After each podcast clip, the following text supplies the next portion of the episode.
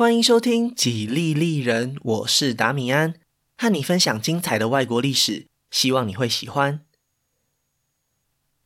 今天是美国史的第三集，硝烟弥漫的八年。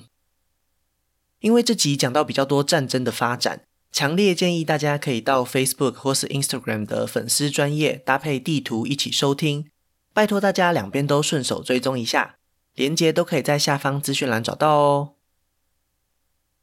上一集的故事里说到，大陆会议终于在西元一七七六年的七月四日这天公布了独立宣言，美利坚合众国正式成立。与此同时，英军正准备展开更激烈的反攻。四个月以前，英军从波士顿撤退到东北方的新苏格兰，现在他们已经重整旗鼓，准备和从欧洲渡海而来的援军一起进攻纽约，因为华盛顿领导的大陆军就驻扎在这里。对于英军指挥官来说，殖民地的叛军实在太过分散。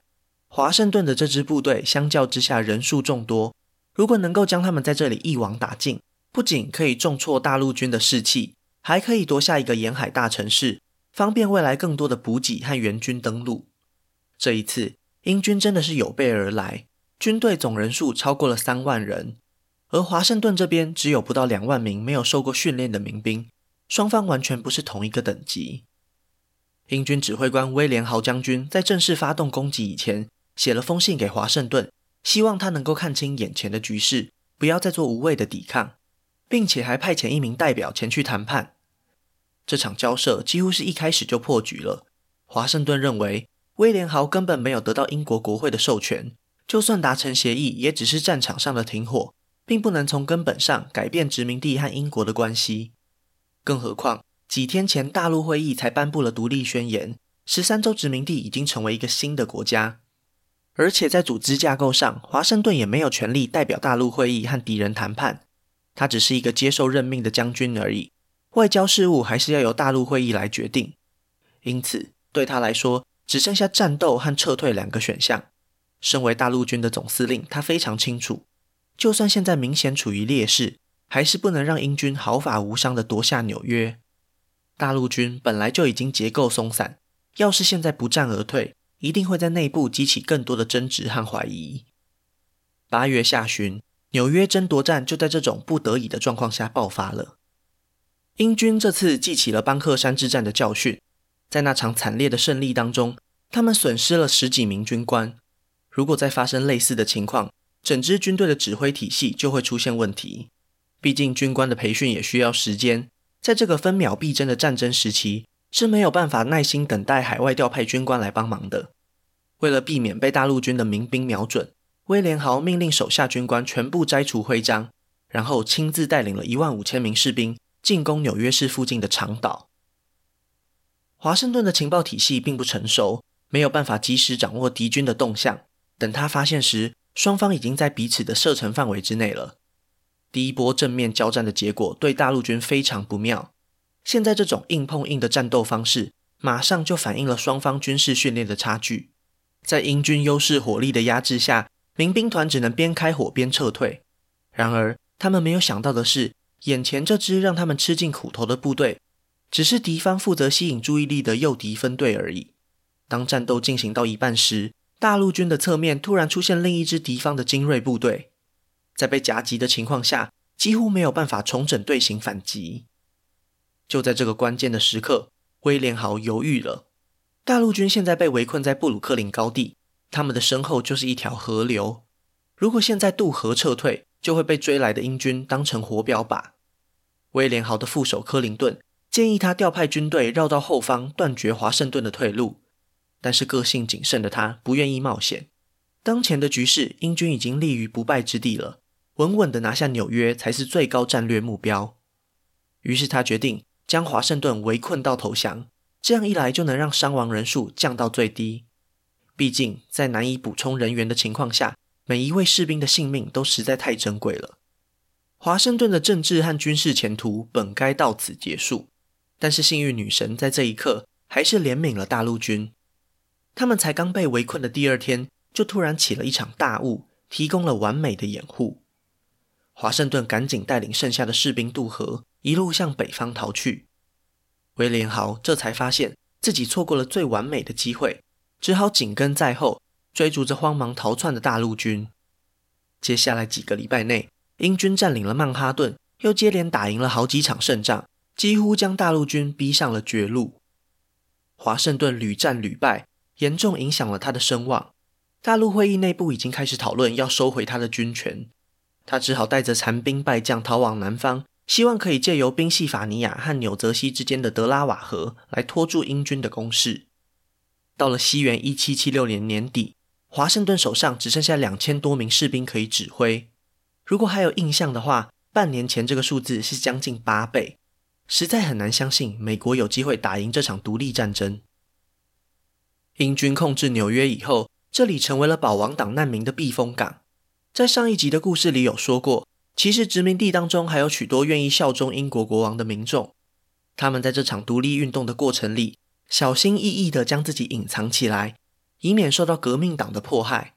可以想象，当他们听到英军夺回纽约时有多么兴奋，就好像看到警察终于赶到犯罪现场将犯人逮捕一样。各地开始出现反对独立的声浪。威廉豪将军观察到了这个现象，决定对美国民众发起心理战。他在纽约宣布，未来两个月内投降英军的叛乱分子可以全部无罪赦免。在第一个礼拜就有将近五千人得到特赦。美国独立的事业可以说是岌岌可危。大陆会议这边在发布独立宣言以后，一直想要争取外国势力的协助。纽约完全落入英军掌控，让事态越来越紧急。班杰明·富兰克林决定立刻动身前往欧洲，将独立战争的最后一线希望都寄托在法兰西王国身上。自从七年战争结束以后，法兰西内部就一直有想要对英国复仇的声音，当然也就成为了最优先拉拢的对象。虽然美国独立宣言里大力谴责了专制王权，否定了国王和贵族这些世袭身份。但是在这个紧要关头，他们也不得不做出妥协。然而，远水救不了近火，凄惨落魄的华盛顿还是必须赶快想办法阻止英军新一轮的攻势。现在敌人已经来到纽泽西，距离大陆会议所在的费城只有几十公里。只要等到明年春天，德拉瓦河上的浮冰完全融化，英军就可以直捣黄龙，突破大陆军现在脆弱的防线。更麻烦的是，招募民兵的契约是有期限的，明年的一月一号就会到期。本来就已经够少的军队，还会再走掉一批人。到时候不仅华盛顿自己的地位难保，就连政府的核心成员都得开始逃亡。华盛顿诚恳地拜托民兵们再坚持几个月，但是只有极少数愿意再陪他耗下去。大多数的人都决定期限一到，立刻就走人。迫于无奈之下，华盛顿只好赶在十二月底。规划一场对英军的突袭。在行动开始的几天以前，汤马斯·潘恩又出版了一本新书，叫做《美国危机》，描述了当下他们所面临的困境，以及英军最终必定失败的原因。华盛顿知道这位畅销作家的文字具有鼓舞人心的魔力，就在营火前将他大声朗读给所有的士兵听，涣散的军心才终于再一次团结起来。他们已经暂时忘记这几个月的失败了。展开行动的那天是圣诞节的晚上，位于德拉瓦河东岸的特伦顿驻扎着一支来自日耳曼的军队。英国国王乔治三世利用他汉诺威选帝侯的身份和人脉，从隔壁邻居那里借来一支精锐部队。他们训练有素，装备精良，但是却完全沉浸在耶诞佳节愉快放松的气氛里。谁也没有想到。大陆军竟然会选在这个时候冒险穿越寒冷的德拉瓦河，杀得他们措手不及。有将近一千位日耳曼士兵在恐慌之中选择了投降，而大陆军却只有几位士兵在战斗中受伤。大获全胜的华盛顿接到消息，另一半部队渡河的过程并不顺利，没有办法准时抵达战场。于是他立刻决定在英军支援赶来以前快速撤退。几天以后。他又成功袭击了普林斯顿，在大学校园中击退了防守的英军。这两次接连的胜利相隔时间非常短，被后人称作独立战争中关键的十天。这几次胜利之所以关键，是因为再也没有什么比胜利更能够吸引人们自愿加入军队了。当华盛顿败退时，几乎没有任何民众愿意投入战场。这就是独立战争中最现实的一面，谁也不希望自己成为落败的那一方，就算是为了崇高的理想也一样。威廉好将军在这个时候承受了非常大的压力，英国国会开始质疑他的领导能力，认为他决策时优柔寡断，才会一次又一次让煮熟的鸭子给飞了。有些人甚至开始怀疑，他心中其实同情这些叛乱分子。他的哥哥过去在七年战争时英勇牺牲，受到麻萨诸塞州政府的公开表扬。班杰明·富兰克林又曾经是他密切往来的朋友，这一切都成为他遭人非议的原因。对于这些指控，威廉豪实在很难辩驳，因为这些谣言之中掺杂了部分的事实，让这些阴谋听起来可信度更高。其实他之所以行动谨慎，完全是站在大英帝国的角度来思考。他担心过于激进的行动会造成严重的伤亡，短时间内也许可以威吓住敌人，但是在美国人的家里打仗，长时间下来补给一定比不上他们。很多人批评，就是因为他没有速战速决，大陆军才能够一而再、再而三的卷土重来。但是美国这个敌人和其他欧洲国家，甚至是世界上其他政权，有一个很明显的差别，就是他们这个时候根本还没有建立一个稳固的中央政府。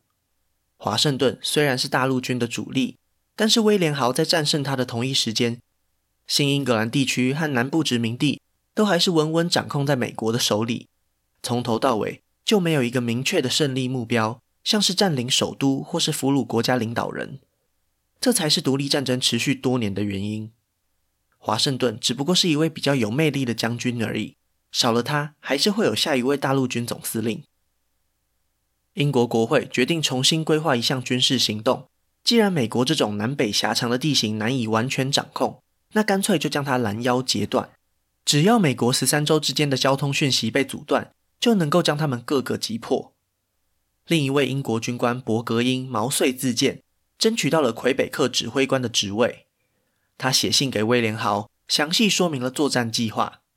他将会率领北方的英军南下。威廉豪则负责从纽约出兵北上，两支部队行军的路线刚好可以把新英格兰地区和中部殖民地给分隔开来，接下来就可以进一步进攻新英格兰。这项计划听起来很理想，至少伯格英是这么想的。这位野心勃勃的将军把这次作战当成他个人最华丽的表演，却没有考虑到他的同事会怎么想。威廉豪曾经建议英国国会指派自己的副手柯林顿去担任魁北克指挥官，没想到后来被伯格英抢走了这个位子，本来就对他没有什么好感。如果真的作战成功，一定会被拿来和在中部殖民地苦无成果的威廉豪比较。要是作战失败了，威廉豪自己的军队也会元气大伤，更不可能一雪前耻。一番盘算以后，威廉豪决定把目标放在费城。这里就是大陆会议的所在地，负责防卫的也正好是那位可恨的华盛顿。他相信从哪里跌倒就要从哪里站起来。当他的大军浩浩荡荡往南方出发的同时，伯格英也正率领大军南下。这一次意见分歧的行动将会为独立战争带来最巨大的影响。威廉豪的部队一路过关斩将，华盛顿根本就不是他的对手。受到威胁的大陆会议代表们。在接到消息以后，就果断离开了费城，将会议转往更西边的兰开斯特。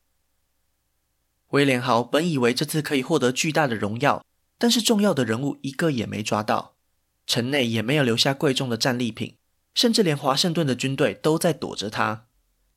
心灰意冷的他写信寄回伦敦，向国会抱怨自己没有得到应有的支持，打算辞去英军指挥官的职务。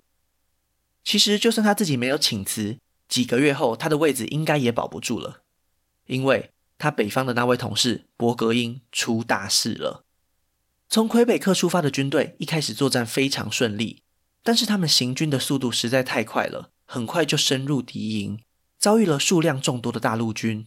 伯格因事后向英国国会表示，威廉豪擅自改变了作战计划，让他独自对抗来自四面八方的敌军，在缺乏支援的情况下。他的军队还是奋战了一个多月，只可惜最后在萨拉托加遭到敌人团团包围，伯格因只好带领五千多名英军向美国投降。萨拉托加之战成为美国独立战争的转捩点。单就这场战役本身取得的成果就已经很惊人，后续引发的连锁反应更是关键。具体来说，它改变了欧洲人对美国的看法。现在就让我们先将镜头转向大西洋的另外一边。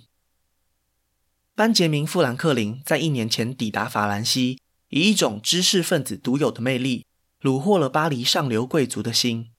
在沙龙里，他侃侃而谈。以他的视角描述了美国正在为启蒙思想奋斗而做出的努力，但是这些远远低于大陆会议对他的期待。战争正在进行，美国同胞正在流血，他们需要的是立即的军事支援。然而，真正具有决定权的法兰西国王路易十六却还是不愿意直接派遣法军去北美洲冒险。虽然在背后偷袭英国是一个非常诱人的想法，但是发动战争势必会影响到他们自己国家的发展。富兰克林的任务可以说是只完成了一半。他说服法兰西政府以贸易公司当作掩护，私底下运送大量的军火到大西洋的另一边。当时的美国几乎没有任何兵工厂或是军火工业，手上的枪炮弹药有很大一部分都是从英军的要塞营地里抢来的，常常面临战略物资短缺的情况。所以，来自欧洲的武器真的帮了他们一个大忙。除此之外，富兰克林知道法兰西官方不愿意公开卷入这场冲突，那就不要以国家的名义总可以了吧？他鼓励那些年轻的贵族前往美国为启蒙思想努力，还真的说服了一位拉法叶侯爵。当华盛顿和大陆军被威廉豪赶出费城的时候，拉法叶也在逃亡的队伍当中。之后的两年里，他和华盛顿并肩作战，两人也因此成为了关系紧密的战友。富兰克林的任务在西元一七七七年有了重大的进展，因为萨拉托加之战对英军造成了严重的损失，成功引起了路易十六和法兰西内阁的注意。之前他们犹豫不决的原因，其实和美国民众的心态很类似，没有人会想要加入一场非常高几率会打输的战争。美国人必须先向世界证明他们是可靠的盟友，可以有效牵制住英军，才能够提供其他欧洲国家参战的诱因。西元一七七八年的二月，法兰西正式向英国宣战，成为世界上第一个承认美国的国家。英法两国的海军在大西洋正面交锋，分散了英军在海上的优势战力。华盛顿在离开费城以后，带着他的部队辗转来到弗吉谷，这又是另一次难熬的冬天。在这个本来就不适合行军作战的季节，大陆军被迫在野外扎营。粮食的短缺和各州之间的利益冲突依旧困扰着他。华盛顿好几次向大陆会议表示，他们不能够再依靠自愿参加战斗的民兵，他需要的是一支正规的军队。但是要搞出这样一支军队，就必须要有一笔不小的钱。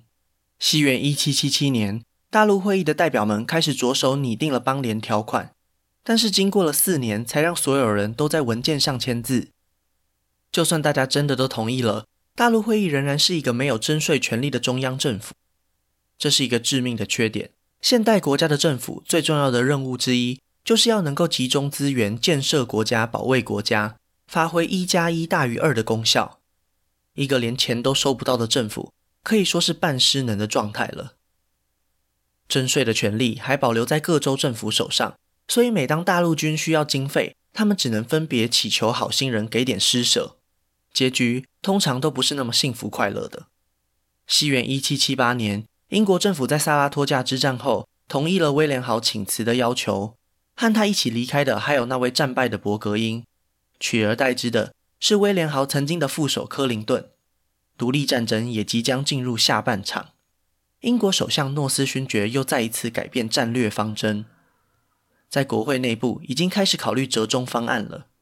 他们四年前拒绝殖民地的要求，现在不得不重新拿来当做谈判筹码。只可惜，那个可以和解的时间点早就已经过去了。就算英国政府现在愿意撤回所有不可容忍的法案，美国民众也不可能因此就满足了。大陆会议的代表们愿意停战，条件只有一个，就是承认美国独立，其余都免谈。英军只好继续投入这场漫长的战争。在北方遭遇严重的失败以后，英军决定将重心转往南方，因为根据情报，当地居民之中还有不少保王党，如果能够策动几次里应外合，至少可以保住南方，为美国独立画下一个停损的界限。之所以会有这样的考量，当然也是和现实的利益有关。诺斯勋爵已经注意到，投入战争的成本正在飙升，在北方战斗越来越不符合国家利益。但是在南方就不一样了，在十三州的南方，还有佛罗里达和西印度群岛，也就是加勒比海上那些大量生产蔗糖的岛屿。如果以当时留存的记录来看，单就西印度群岛的贸易收入就已经超过十三州殖民地的总和。英国政府将重心转往南方，一点也不奇怪。而且法兰西在加勒比海上也有自己的殖民地，未来英法两国的海军一定会更频繁地在这里爆发冲突。将重心摆在南方，也有利于之后军队的调度。华盛顿在这个时候透过富兰克林的介绍，认识了一位普鲁士军官，在他的帮助下，位于弗吉谷的大陆军有了明显的进步。如果人数相近时，已经足以和英军抗衡。新上任的柯林顿将军。在接到英国首相的命令以后，把军队从费城调回纽约，在撤退的途中和华盛顿打成平手。从这个时候开始，一直到战争结束，北方战线基本上都没有什么太大的变化。会形成这样的僵局，除了英国的战略转向以外，也和地缘政治的平衡有关。法兰西虽然支持美国独立，但同样的也不希望他们从英国手中抢走魁北克地区。因为只有在北方受到英国威胁的情况下，才能确保美国对法兰西毫无保留的依赖。另外，在新英格兰的西边，还有北美原住民组成的易洛魁同盟。美国和英国对他们来说都是不能信任的外来者，但是英国过去的政策至少还愿意替他们设下保留区。美国人向西边拓展的野心昭然若揭，几乎可以肯定，美国真的打赢独立战争以后，下一个倒霉的就会是西边的原住民。为了捍卫自己的土地，他们宁愿选择加入英国这边。所以在英军将重心转往南边以后，华盛顿的部队几乎都是在和易洛魁同盟交战而已。柯林顿返回纽约不久后，战争就进入了下一个阶段。原本是英美双方的独立战争，开始慢慢演变为一场国际冲突。法军的舰队直接在罗德岛登陆，柯林顿不得不驻守在纽约将近一年。他担心华盛顿会和法军协同作战，一直不敢离开这个重要的据点。直到英国政府强烈要求他出兵，他才调派军队进攻南卡罗来纳。英军在战争的最后几年里，尝试从南方进行反攻，也确实取得不错的成效，甚至逼得大陆会议开始讨论是否要采取和上一集邓莫尔一样的方法，解放黑奴，然后招募他们为美国独立而战。这个提议最后当然是被南方的会议代表给否决了，但是已经可以看出英军的战略造成了巨大的压力。尽管如此，英军最多也只能掌控南方的两个州。当他们来到北卡罗来纳甚至是维吉尼亚时，立刻就感受到强大的阻力。大陆军在这里补给充足，斗志高昂，一时之间也拿他们没办法。从现实层面来看，英军已经没有多余的士兵和资源可以让他们向北推进了。南方的根据地又暴露在法兰西海军的威胁之下，可以说是进退失据。西元一七七九年，法兰西说服了他们的波旁亲戚西班牙，一同加入对抗英国的行列。其实，西班牙一直很不愿意和美国结盟，因为他们自己在中南美洲还有广大的殖民地。美国独立战争简直是树立一个最坏的榜样。但是英国自从西班牙王位继承战争以后，一直占据着西班牙最南端的直布罗陀海峡。在他们看来，英国人也不是什么好东西。所以，当法兰西承诺替西班牙夺回直布罗陀以后，西班牙就答应派出他们的舰队，在加勒比海以及英吉利海峡协助法军。一年以后，荷兰人被发现，他们一直都在帮忙法兰西运输军火到北美洲。怒不可遏的英国人立刻就对荷兰宣战。又让局面变得更加复杂。西元一七八一年，南方的英军误判局势，将部队带到维吉尼亚州海边的约克镇，打算在这里建立一个新的防御据点。但是这个时候，他们的海军深陷在加勒比海的战争漩涡里，完全没有办法从海上提供他们掩护。露出破绽的英军遭到华盛顿的猛攻。最令他们意外的是，港口外聚集的竟然是法兰西海军的舰队。在腹背受敌的情况下，他们陷入苦战。柯林顿从纽约派出援军要来解围的这天，正好就是守军决定举起白旗的那天。一切都已经太迟了。又一次重大的失败，终于压垮了英国政府。首相诺斯勋爵难辞其咎，在一片指责的声浪中，解散了托利党内阁，换上了新的辉格党政府。现在的英国只想要赶快结束这场战争。缩减庞大的政府债务，加勒比海的西印度群岛就是英国的底线。他们将所有的资源都投入到保护这棵摇钱树的任务。